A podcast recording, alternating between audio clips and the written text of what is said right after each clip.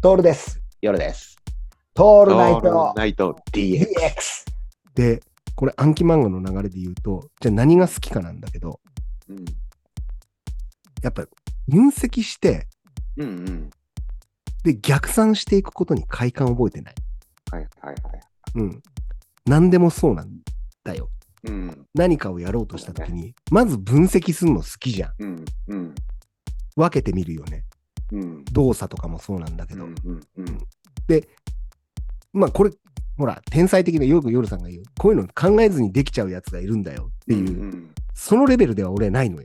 うんうんやっぱ考えないとできないんだよね。うんで、その考える前提としてたっぷり入ってる暗記漫画みたいなさ、うん世界観がないとうん、一個一個感動しちゃうんだよ。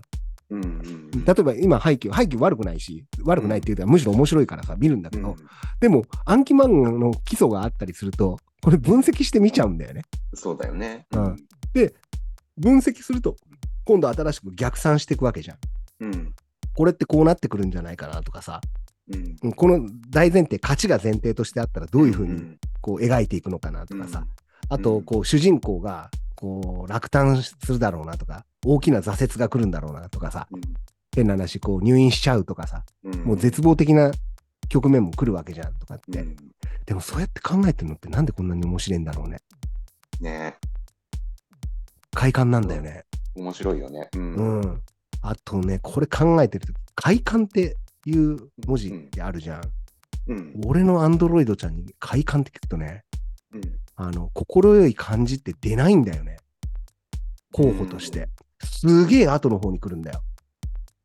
なんでだろあの、んなんていうの、なんとか快感っていうホールみたいな意う。味でのはい、はいはいはいね、合う館っていうのは出てくるんだよ。うん。あと、心よく汗をかくっていう意味の快感が先に出て くる。不こ思れ議ださね、それもね。おかしくないうん。うん。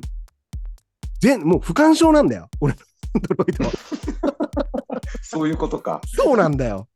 快感がないんだね。ないんだよ。快感がないから、俺が快感を教えてあげないと、うん不干渉、もうね、うんあの、いかんね、これは。うん楽しみを知らんのだな、とそうか。いう、この分析逆算快感なんですよ。なるほど。これはね、あの、いかん、いかんともしがたいって言ったら変だけども、 やり続けちゃうね。こそのう、だよね。こう勝手にさっきのフィッチうん。団結もそうなんだけどもさ、うん。